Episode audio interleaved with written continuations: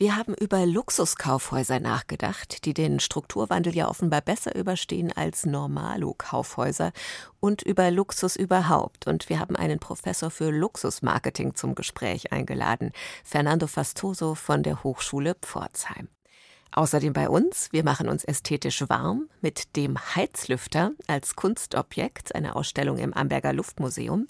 Dann der Film All of Us Strangers. Er nimmt sein Publikum mit auf eine Zeitreise in eine Kindheit der 80er Jahre. Und die Pixie-Bücher feiern 70-jähriges Jubiläum.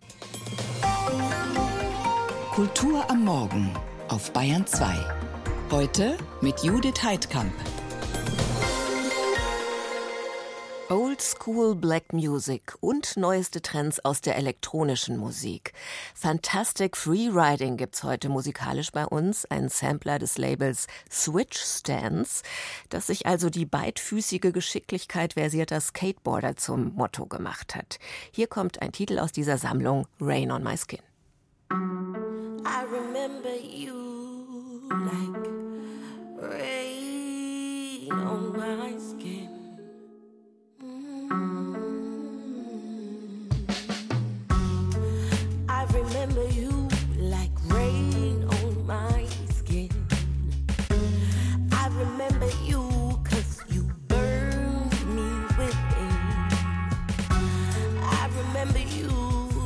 Cause you toyed with me like you do. Like you do.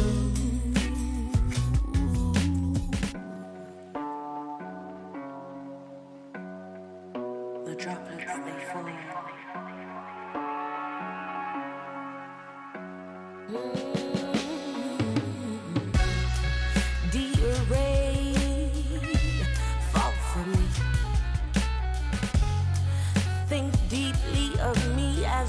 fall me. Dance with me, dance the eternity as you.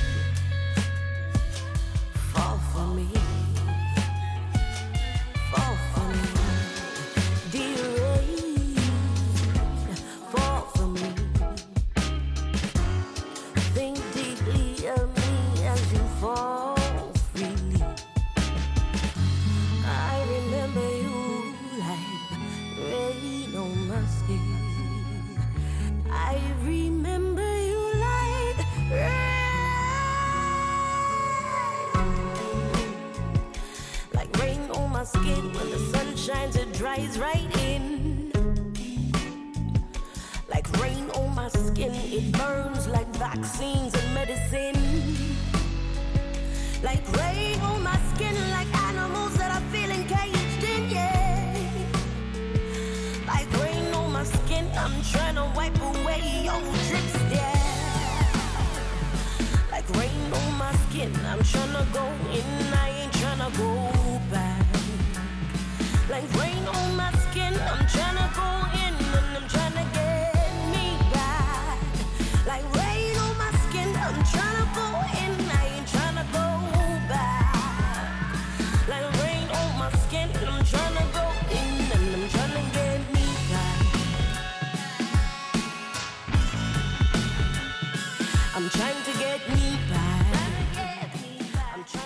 Ein bisschen nostalgisch, sehr groovy. Fixed Error heißt diese Combo.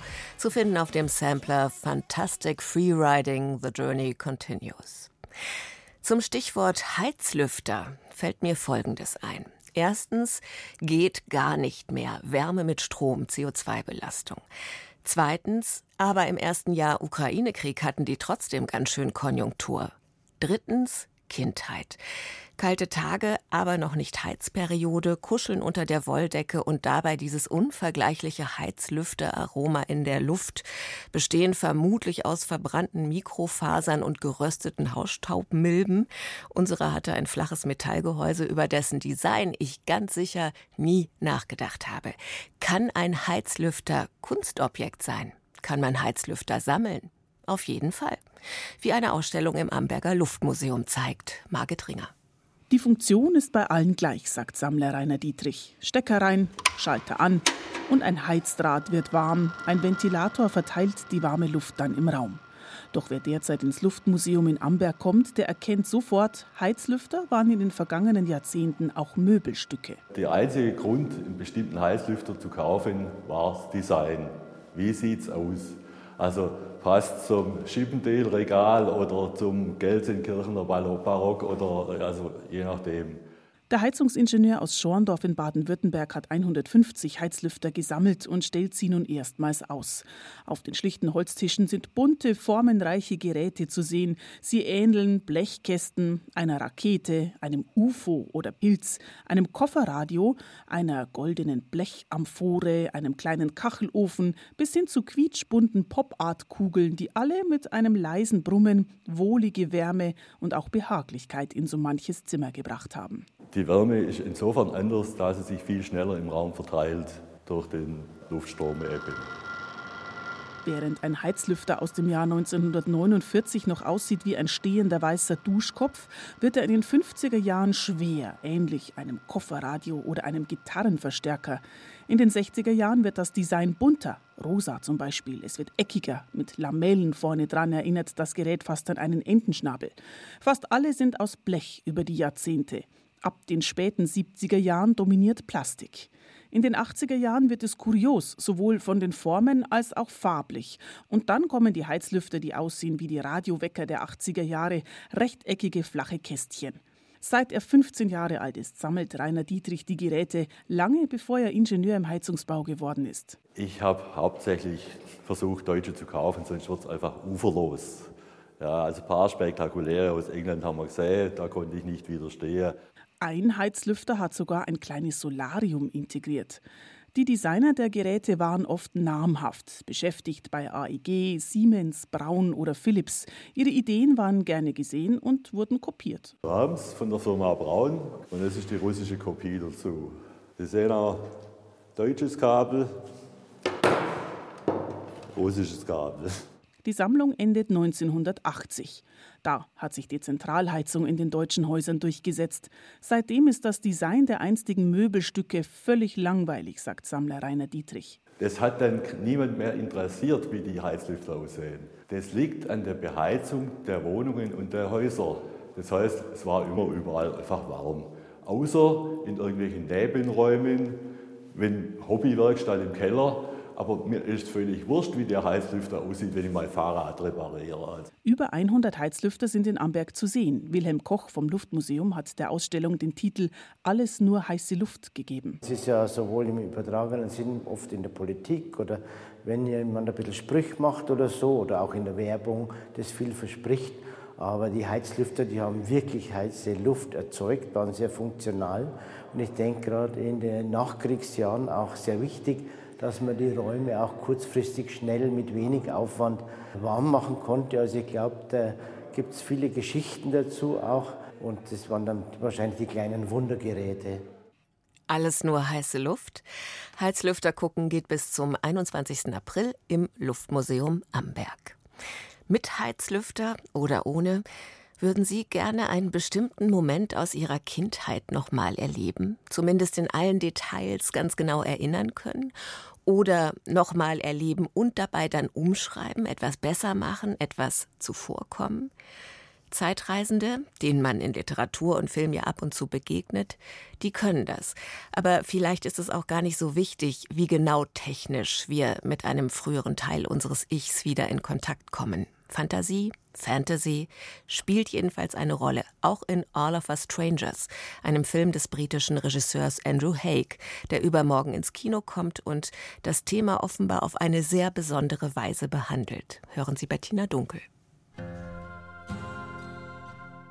Die Geister der Vergangenheit. Sie können einen verfolgen, quälen, liebevoll umarmen. Oder, wie im Fall von Adam, lähmen. Der Mit-40er ist Drehbuchautor. Sein aktuelles Projekt soll von seinen Eltern handeln. Als er elf Jahre alt war, sind sie bei einem Unfall gestorben. Der Verlust prägt ihn bis heute. Adam hat Bindungsängste. Er lebt allein. Sein Hochhaus-Apartment versprüht den Charme eines Hotelzimmers, ist ein Spiegel seines freudlosen Innenlebens. Der Blick auf die in der Ferne leuchtende Londoner Skyline ist nicht verlockend, sondern tägliche Bestätigung darin, dass sichere Distanz und Selbstisolation seelischen Schmerz verhindern. Eine Taktik, die jahrzehntelang funktioniert hat, jetzt aber dazu führt, dass Adam auf einen leeren Monitor starrt und mit einer Schreibblockade kämpft.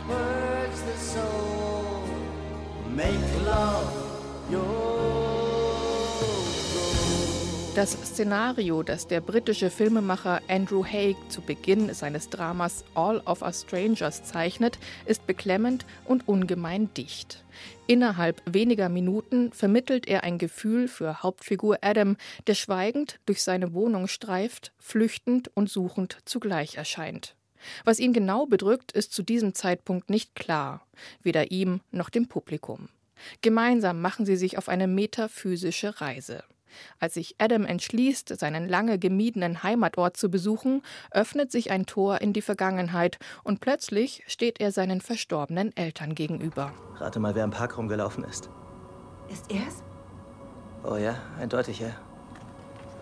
Schau ihm in die Augen. Ja, du bist es. Hallo. Hi. Steh da nicht einfach so rum. Komm rein.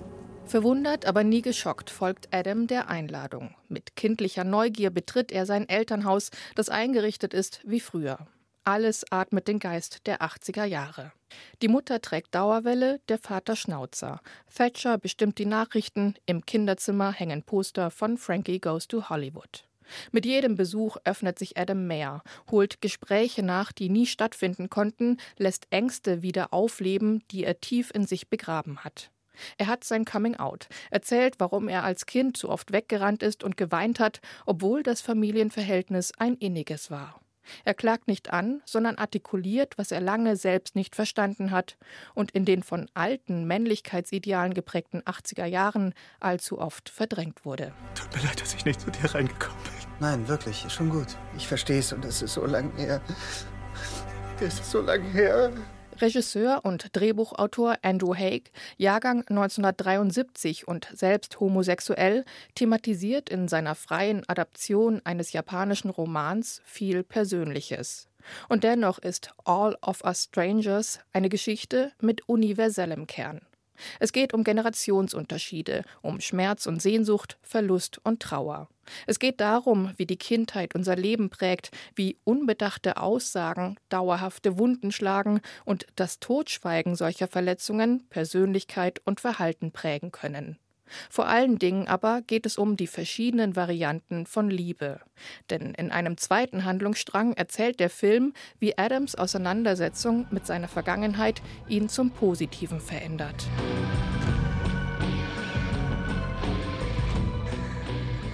Er akzeptiert seine Sexualität, beginnt eine Beziehung mit einem Nachbarn, den er zuvor abgewiesen hat. In den Gesprächen mit dem jüngeren Mann werden erneut Generationsunterschiede deutlich, prallt die Verschlossenheit der 80er auf die Offenheit der Nullerjahre. All of Us Strangers ergründet auf faszinierende und komplexe Weise die Zwischenmenschlichkeit und bleibt bis zum Ende eine unkonventionelle Geistergeschichte. Ein klassisches Happy End hat diese hervorragend gespielte und zutiefst emotionale Charakterstudie nicht zu bieten. Dafür jedoch einen Twist, der die vorausgegangene Handlung in ein neues Licht taucht und wie kaum ein anderer Film in letzter Zeit den Raum öffnet für individuelle Interpretationen. Ab übermorgen im Kino All of Us Strangers mit Andrew Scott. 8.43 Uhr haben wir es in der Bayern 2 Kulturwelt. Schwerpunkt der neuen Fantastic Freeriding Compilation von Switch Stance Records ist Afrika und die Kölner Labelchefs sind selbst musikalisch unterwegs. Kabagnac und Tam Strauch, jetzt gleich zu hören als Ancient Astronauts, ein Musik- und Produzentenduo hier zusammen mit Otim Alpha aus Uganda.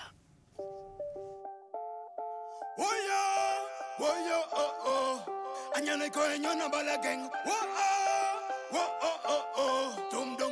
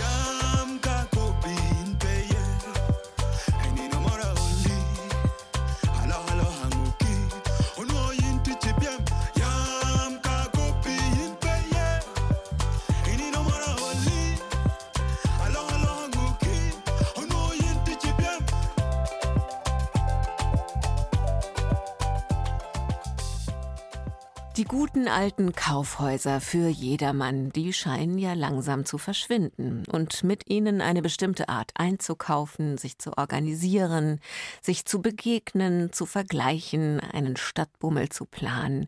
Am ehesten wird von den alten Konsumtankern offenbar noch das Luxuskaufhaus überleben.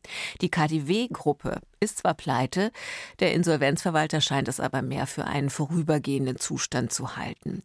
Und ich bin jetzt verbunden mit Fernando Fastoso. Er ist Professor für Luxusmarketing an der Hochschule Pforzheim. Ich grüße Sie. Hallo, guten Morgen. Also ich sag's mal ganz einfach, ausgerechnet die Häuser mit den besonders teuren Waren sind weitergefragt. Wie kommt das? Es kommt dadurch zustande, dass wir als Konsumenten uns heute nach Experiences sehnen und Experiences, Erlebnisse suchen im Einkaufen. Unsere Einkaufsgewohnheiten haben sich verändert. Wir können online kaufen, wir gehen in den Laden, schauen uns um, vergleichen und dann kaufen online. Und das hat dazu geführt, dass es keinen wirklich richtigen Platz mehr gibt für traditionelle Kaufhäuser. Was übrig bleibt, sind die Kaufhäuser, die ein Erlebnis anbieten und dazu gehören die Luxuskaufhäuser. Sie sind ja der Experte für Luxus. Was verstehen Sie denn darunter? Diese Experience, die Sie gerade genannt haben?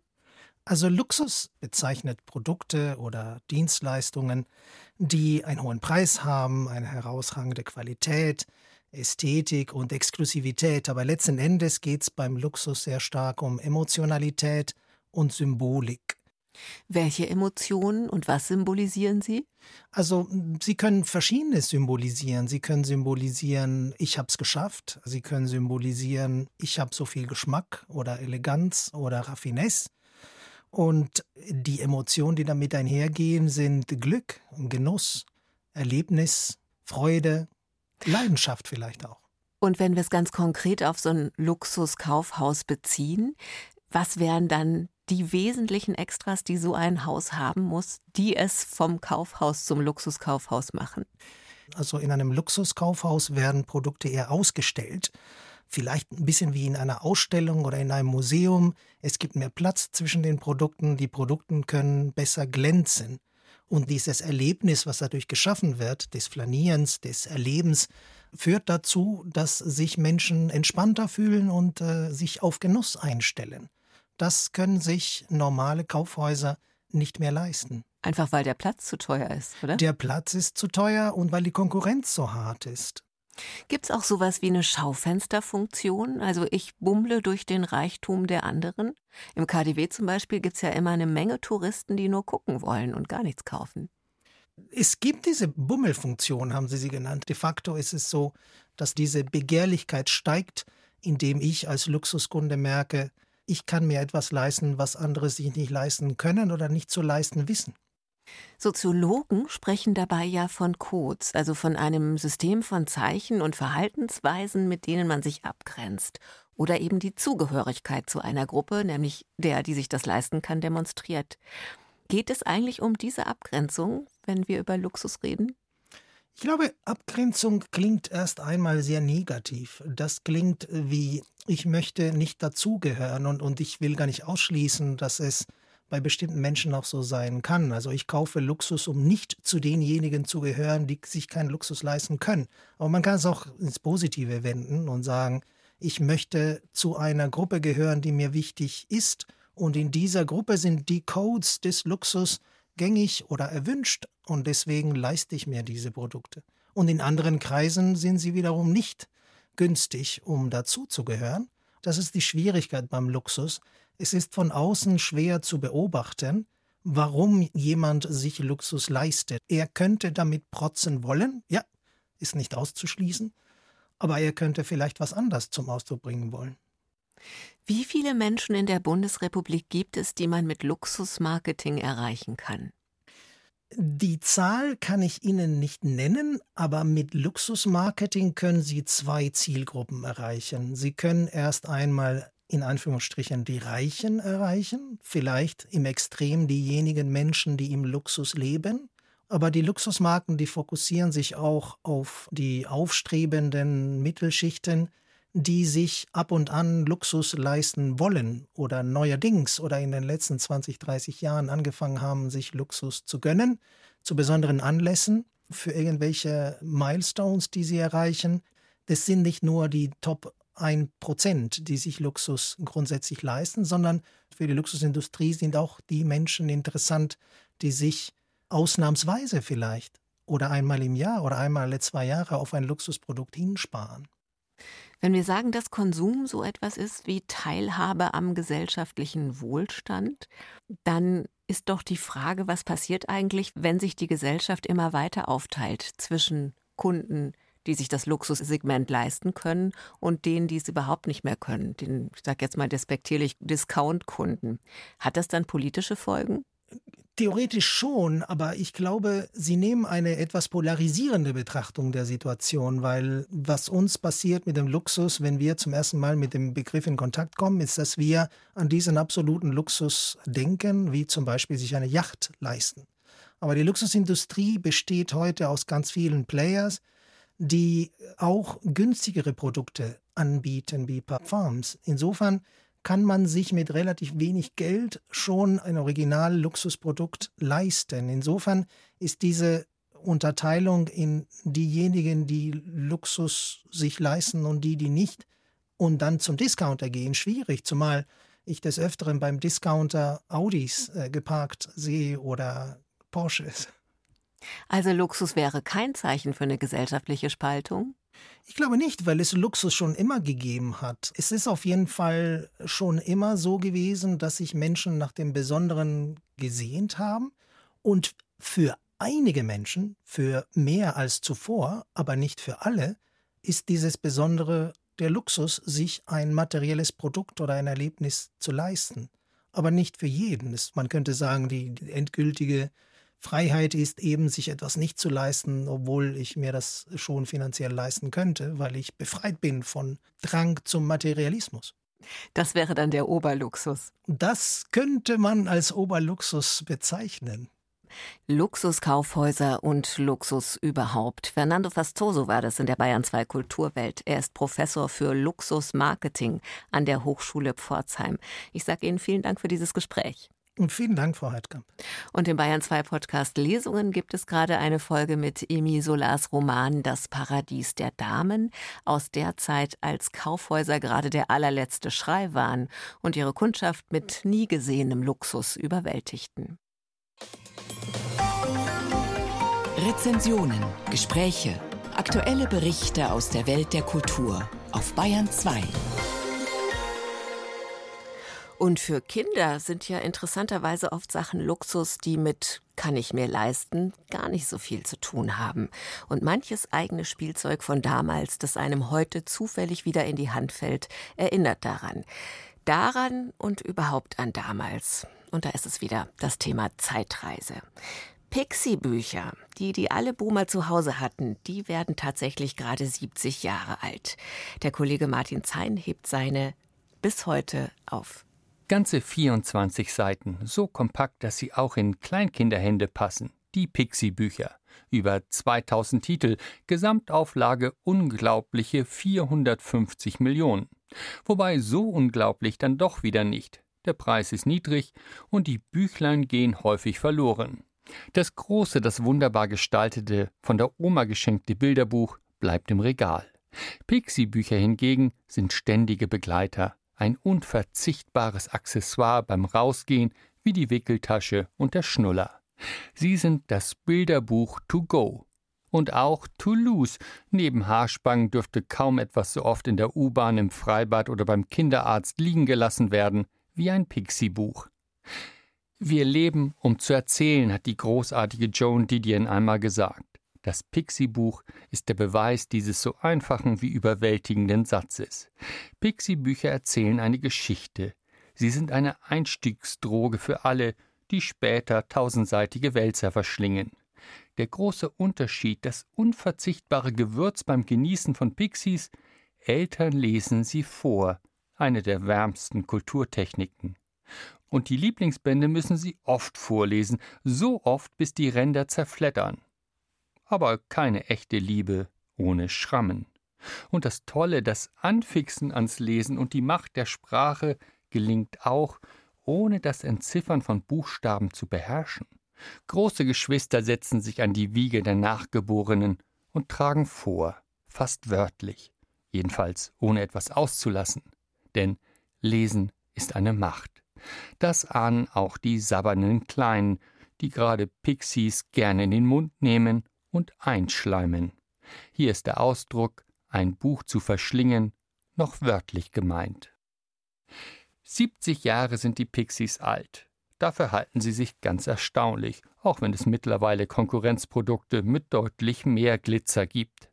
Wenn ich meine alten hervorkrame, dann, dann allerdings bekommt die Nostalgie arge Blessuren. Wenn Tante Thea in einem Pixie zu Besuch kommt, dann sieht sie aus wie eine Oma. Aber sie war laut Text nur 37 und, ich wage es kaum zu sagen, unverheiratet. Tja, so entstanden Geschlechterbilder, so brachten wir den Mädchen bei, nicht zu wählerisch bei Prinzen zu sein.